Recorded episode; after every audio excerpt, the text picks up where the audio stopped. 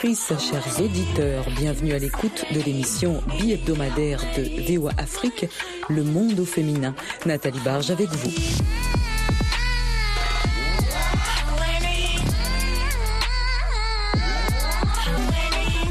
Nous sommes avec Olfa Hamdi, candidate déclarée à la présidentielle en Tunisie, ingénieure centralienne, ex-PDG de Tunis Air, ex-professeur à l'Institut de défense nationale. Merci beaucoup d'être avec nous dans Le Monde au féminin.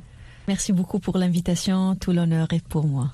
Alors, Olfa Hamdi, dans un premier temps, vous allez nous faire une petite bio, sans rentrer dans tous les détails, parce que je pense que vous êtes bardé de diplômes et vous avez vraiment une très grande expérience à 36 ans. À 36 ans, oui, je dirais que j'ai commencé très tôt. Je suis euh, née à Mednine, qui est euh, une ville tunisienne près des frontières euh, libyennes, originaire de la région minière de Tunisie, Gafsa, qui est une région très connue pour la naissance de la révolution tunisienne. Ça a commencé là-bas. J'ai fait mes études en Tunisie jusqu'à l'âge de 17 ans. Après, j'étais à Paris, au lycée Louis-le-Grand, ensuite l'école centrale à Lille. Et j'ai continué aux États-Unis, University of Texas at Austin um, et Texas Law School. Et après, j'ai entamé un peu une carrière euh, corporate, donc dans l'entreprise euh, privée. Et avec le temps, j'ai commencé ma propre entreprise. J'ai continué à servir mon pays euh, en étant professeur, comme vous l'avez mentionné, à l'Institut de défense nationale et à l'école d'état-major aussi. Bon, petit à petit, le chemin m'a mené vers Tunisair, où j'étais euh, PDG Tunisair. On m'a donné la mission de restructurer la société. Et cette expérience-là, c'était un peu le début formel de ma carrière politique. Juste après, j'ai fondé le parti La Troisième République et j'ai commencé ma carrière politique qui maintenant euh, est caractérisée par cette candidature hmm. à la présidentielle. On va peut-être commencer justement par Tunis Air en fait. Donc racontez-nous un petit peu tout ce qui s'est passé lorsque vous étiez donc à la tête de, cette entreprise. Alors, euh, l'économie tunisienne, elle est caractérisée par un État omniprésent. C'est un État avec des entreprises publiques qui sont euh, dues à être réformées, voire même privatisées. Et euh, Tunisair était un peu la société qui représente bien sûr la Tunisie parce que c'est l'image du pays, mais qui souffrait d'énormément de problèmes de performance, de point de vue qualité de service, euh, régularité des vols et tous ces éléments-là. Et c'était la première entreprise à réformer et à restructurer. J'ai travaillé sur le plan de restructuration qui est basé sur plus d'élargissement de la base des actionnaires parce que Tunisair été coté en bourse. Donc, c'est de travailler l'entreprise en tant que le projet, le florent du pays qui, en le réformant, on va ouvrir la porte aux réformes des autres entreprises publiques.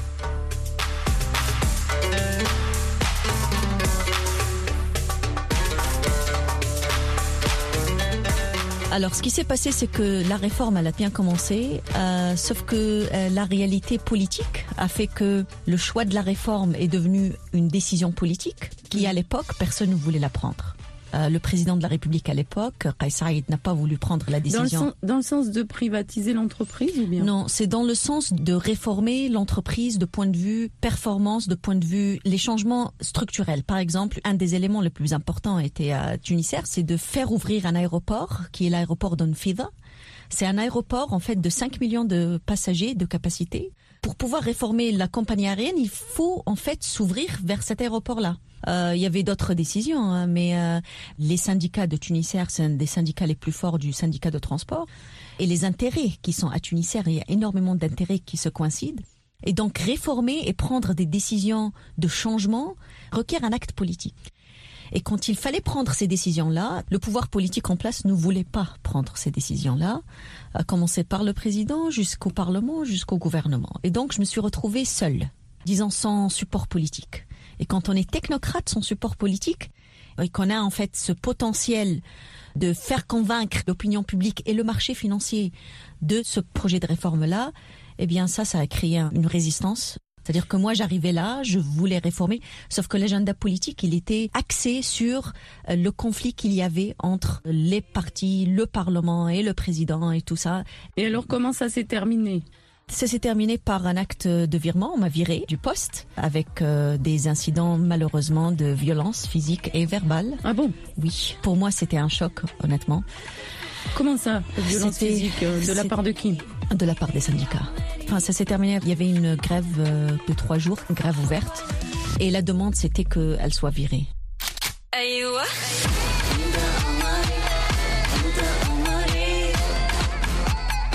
Mais ça a dû être dur, ça, psychologiquement. Comment vous l'avez vécu après? Euh, C'était très dur. Ce qui était dur réellement, c'était comment expliquer de manière rationnelle, parce que moi je suis très rationnelle, euh, mm. cartésienne.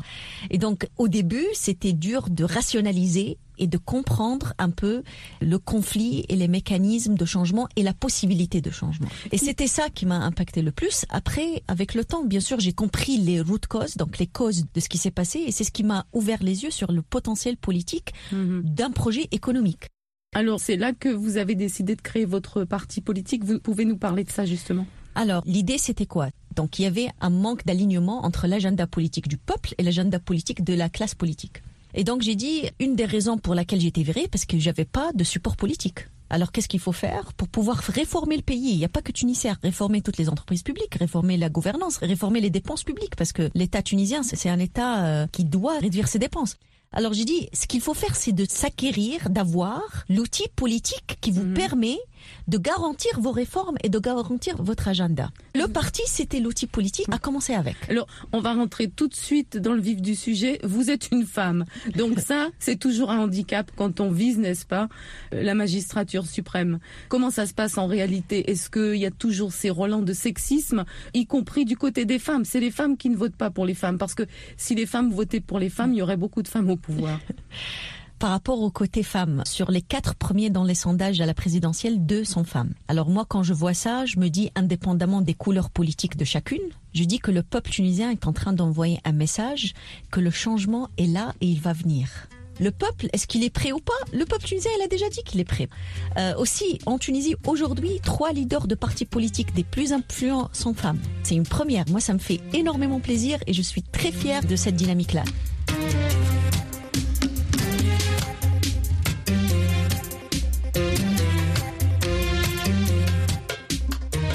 Ceci dit, en tant que femme tunisienne, je peux dire qu'on s'inquiète énormément par rapport aux droits des femmes tunisiennes.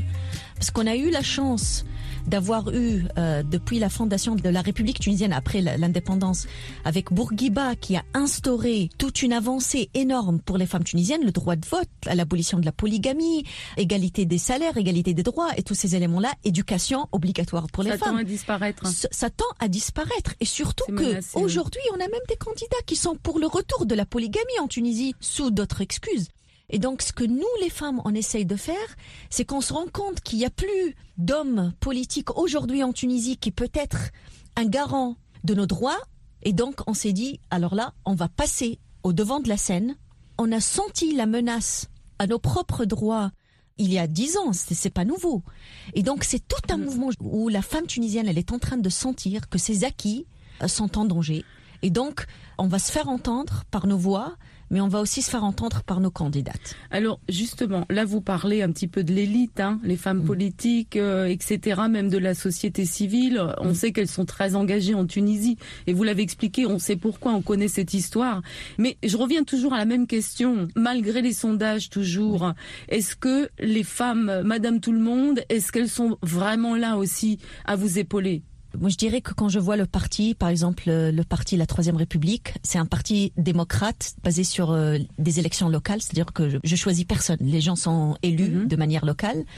Il est basé sur aussi la méritocratie. Et quand on a mis un système qui est basé sur la méritocratie, la majorité des fonctions de leadership, euh, c'est des femmes. Par exemple, on a un groupe de ce qu'on appelle les coordinateurs nationaux. Les coordinateurs nationaux, ce sont ceux qui font la tournée du pays pour faciliter les élections locales. Plus de deux tiers sont femmes.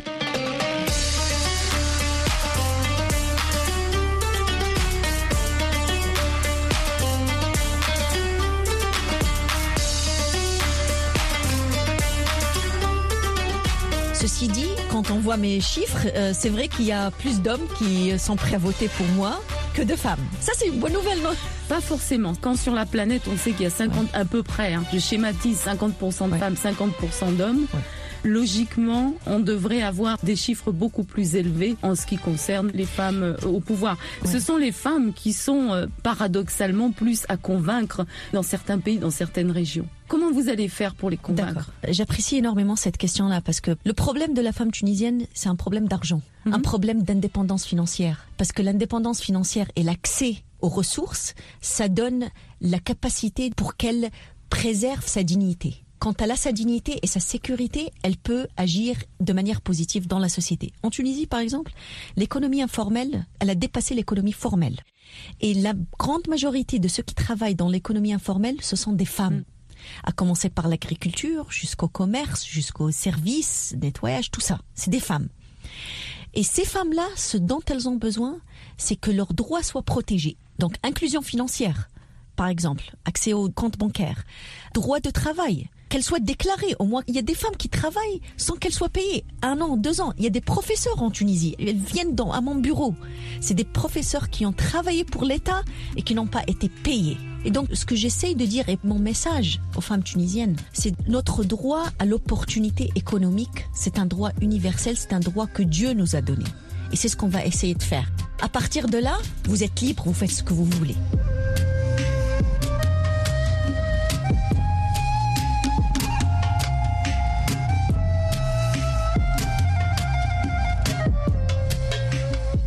Hamdi, je suis un petit peu surprise finalement par ce que j'entends. Je pense que je connais pas assez la Tunisie, mais je suis en train d'entendre finalement que c'est la même chose qu'en Afrique noire. Vous dites que l'informel c'est une majorité de femmes et, est ce qu'on entend, l'indépendance économique, on, aurait espéré un peu plus de ça de la part de la Tunisie. Donc en effet, on comprend pourquoi vous êtes là. Donc on va rentrer maintenant vraiment dans la politique pure et dure. Les élections, euh, l'élection présidentielle en Tunisie, c'est bientôt mais vous n'êtes pas encore fixé sur le processus lui-même. Pouvez-vous nous expliquer tout ça? Alors le mandat du président actuel se termine euh, en septembre et donc euh, techniquement il aura fait ses cinq ans et donc euh, on est dû pour des élections présidentielles. le problème qu'on a aujourd'hui, à la date d'aujourd'hui, c'est que le calendrier électoral il n'est toujours pas fixé. Et donc c'est un peu le flou. Et euh, la transparence et la prévisibilité du calendrier électoral, ça fait partie de la bonne gouvernance et ça fait partie de l'acquis démocratique que la Tunisie a depuis le 14 janvier 2011. On a payé cher pour avoir notre démocratie et le minimum qu'on a dans cette démocratie, c'est des, des présidentielles tous les cinq ans. Et donc, euh, j'espère bien sûr que ça n'est pas à remettre en question. Pour moi, on est déjà en phase de pré-campagne, on va dire. Même s'il n'y a pas de calendrier, je traite, moi, en tant que Tunisienne et candidate et chef de parti, je traite le calendrier électoral tel qu'il est indépendamment de ce qu'ils disent. Décembre dernier, j'ai annoncé mon programme de service des Tunisiens 2024-2029 sur la base d'une coalition qui a été le résultat d'un dialogue national que j'ai mené avec les membres de mon parti, avec toutes les parties prenantes de la scène politique tunisienne. On travaille, on s'organise, on est prêt. Et c'est vrai que ça donne pas une bonne image au pays qu'on se pose toujours la question. Ceci dit, c'est en dehors de mon contrôle. Et donc, euh, tout ce qu'on peut faire, c'est de vraiment euh, demander qu'il y ait le respect du calendrier électoral tel que la Constitution le veut et tel que le calendrier électoral l'impose.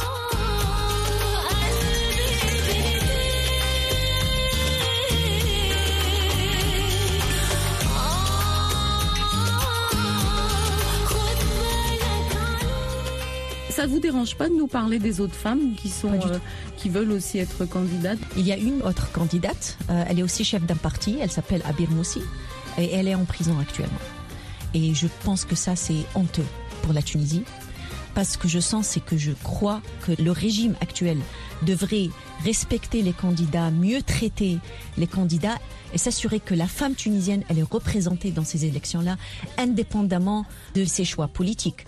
De même, par rapport à, tout le climat politique, en fait, j'espère qu'il s'améliore qu'on ait accès à une élection présidentielle dans le même climat qu'on a eu en 2019, dans des conditions acceptables, des conditions transparentes, des conditions qui ont donné au peuple l'opportunité de parler et de donner leur opinion. Au niveau de la présidentielle, vous avez une limite d'âge? Alors, euh, un des acquis de la révolution, c'est que la limite d'âge euh, à la présidentielle, elle est de 35 ans. Donc à partir de 35 ans, tout Tunisien peut se présenter aux élections présidentielles. Euh, ceci dit, maintenant, très tard un peu dans cette année électorale, euh, la question elle est posée euh, de manière à ce qu'on change la limite d'âge de 35 ans à 40 ans. Je trouve que c'est pas sérieux et c'est pas digne d'un pays de la révolution et d'un pays où les jeunes ont fait une révolution. Surtout que nos jeunes sont en train de souffrir. Mhm. On a un taux d'immigration illégale vers l'Europe qui est énorme, qui met leur vie en danger. On a un taux de chômage des Tunisiens avec un diplôme supérieur de 37%, c'est-à-dire presque un Tunisien sur deux n'a pas de travail après avoir fini leur étude supérieure. C'est honteux, c'est inacceptable pour un pays aussi proche de l'Europe et qui relie le continent africain au continent européen. Et donc ce que je dis, c'est que ces changements de règles euh, dernière minute, je pense que c'est pas sérieux et j'espère que ça sera pas fait. Ça vous paraît un peu ciblé? Bah, en fin de compte, euh, la seule personne qui n'aura pas la possibilité de se présenter avec ce changement de règles, c'est moi. Et donc, euh, de toute la scène politique, est-ce que c'est ciblé? C'est au peuple tunisien et aussi à la communauté internationale de juger.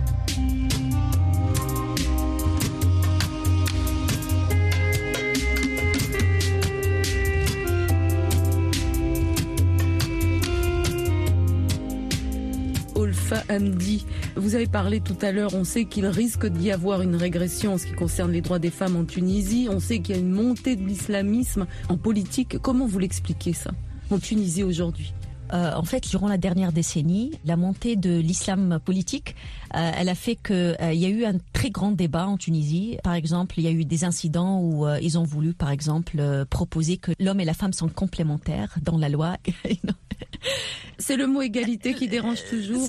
Mais qui complète alors, qui C'est la question qu'il faut se poser. Alors moi, ce que j'ai dit, je dis c'est très romantique. Merci beaucoup. Ceci oui. dit, devant la loi, on est tous égaux. C'est le résultat de toute une résistance et toute une résilience de la femme tunisienne.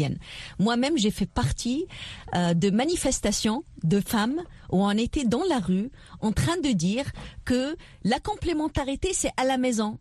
L'égalité dans la Constitution. Et donc, on a vraiment, la femme tunisienne, elle se bat pour préserver ses droits. Olfa Hamdi, vous avez été professeur à l'Institut de défense nationale, vous avez été professeur à l'école d'état-major, à l'école de guerre, à l'Académie navale. C'est vraiment impressionnant. Alors, pourquoi vous vous étiez dirigé dans ce type de carrière que vous n'avez pas suivi du reste? Alors, j'ai pas fait ces, écoles-là, mais j'ai enseigné dans ces écoles-là. Ce que j'ai fait, c'était ma manière de donner quelque chose à mon pays qui m'a soutenu. Parce que quand j'avais 17 ans, à l'examen du baccalauréat, j'étais sélectionnée parmi les premiers dans le pays et j'ai eu une bourse d'État de l'État tunisien pour aller étudier en France. En tant que fille venant d'une classe très moyenne, c'était un rêve et c'est l'État tunisien et donc c'est le contribuable tunisien qui a fait réaliser ce rêve-là, qui a investi en moi. Et donc c'était ma manière de redonner à mon pays ce que mon pays m'a déjà donné. Et donc c'était du service que j'ai fait pour mon pays dont je suis très fière.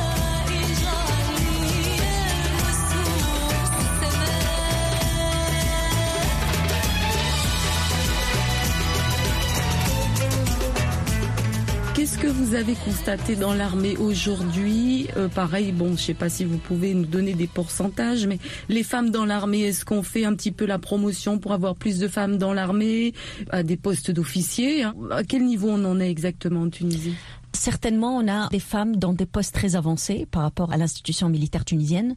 Ceci dit, la manière avec laquelle j'approche tout sujet relié à la sécurité nationale, pour moi, euh, il est lié à une étude qui se fait par le Conseil de sécurité nationale, c'est ce que je propose. Et certainement, la contribution de la femme tunisienne à notre sécurité nationale est un acquis et c'est quelque chose qui peut être encore plus valorisé. Alors, vous êtes chef d'entreprise, vous êtes ingénieur spécialisé dans les technologies et vous gérez des gros projets. Vous pouvez nous parler de tout ça D'accord. Euh, alors ma spécialité, c'est comment est-ce qu'on peut livrer les grands projets de manière qu'il n'y a pas d'accident, mais aussi en temps et avec respect du budget. Donc c'est de la prévisibilité des mmh. résultats des grands projets. Et le problème des grands projets, c'est que on, on, met un budget et après ça éclate. Hein. C'est jamais le budget qu'on a prévu.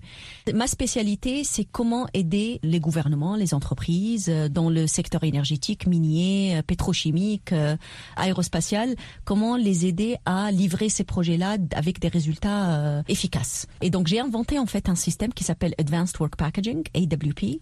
C'est un système que j'ai inventé quand j'étais étudiante au Texas, qui permet de livrer ces projets-là et qui a été déclaré best practice. Donc c'est une bonne pratique à l'échelle internationale.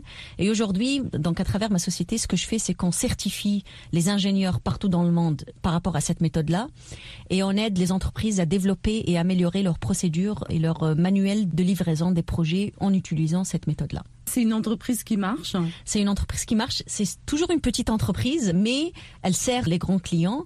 Ce qui a marché le plus, c'est le fait que cette expérience-là et ce que je fais, elle me fait connaître déjà parce qu'en tant que propriétaire et aussi euh, manager d'une PME, en fin de compte, petite et moyenne entreprise, donc d'une PME, je sais ce que les PME, ce dont ils ont besoin. Aujourd'hui, en Tunisie, par exemple, on est à un taux énorme et alarmant de faillite des PME et des PMI à cause de l'augmentation des taxes, à cause de, la situation économique, de la pression fiscale que l'État exerce sur ces petites et moyennes entreprises.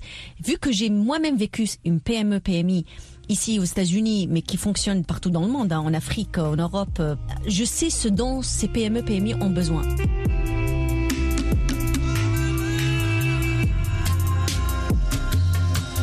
Et de même, le fait d'avoir passé du temps à travailler sur les grands projets, pour moi, la Tunisie est un grand projet.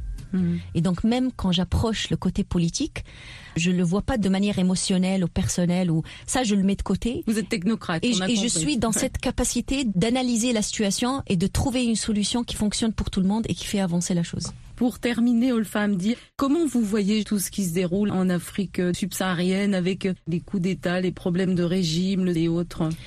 Je vais vous raconter une petite anecdote rapidement. Au sein du siège du parti, on a fait une académie avec des cours gratuits, des cours d'anglais, des cours de français, des cours de création d'entreprise, etc. C'est pour exercer et développer cette, cette idée d'impact sociétal et environnemental. Il y a des gens qui ont participé à ces cours-là. C'est des subsahariens qui sont même euh, sans papier, c'est-à-dire des émigrés qui sont arrivés en Tunisie du fait de, ce phénomène de migration qui est en train de se passer euh, de l'Afrique vers l'Europe. Mmh. J'ai parlé avec ces gens-là et j'ai moi-même, euh, bien sûr, euh, au sein du parti, on, parle un peu du rôle de la Tunisie dans l'Afrique et je me suis rendu compte que, en fin de compte, indépendamment des États, le continent et le peuple africain, donc nord, sud, subsaharien ou Afrique nord, on a énormément de choses en commun et ce qu'on a en commun, ce sont nos problèmes. Et donc, pour qu'on puisse résoudre ce problème-là et arrêter ce fléau de migration qui est en fait en train de créer un carnage dans la mer Méditerranéenne, où il y a des gens qui sont en train de mourir, il y a des familles qui sont en train de pleurer leurs enfants à cause de ça.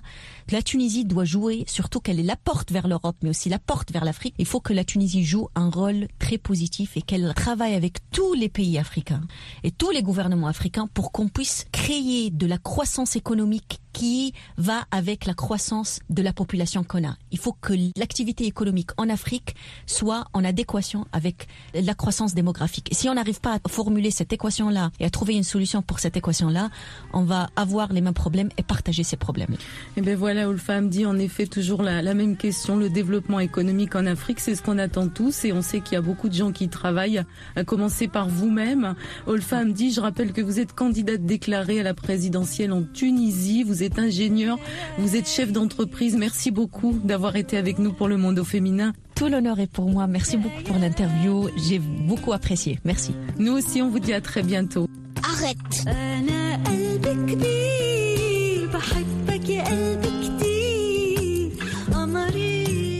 Chères auditrices, chers auditeurs, c'est ici que se referme le monde au féminin.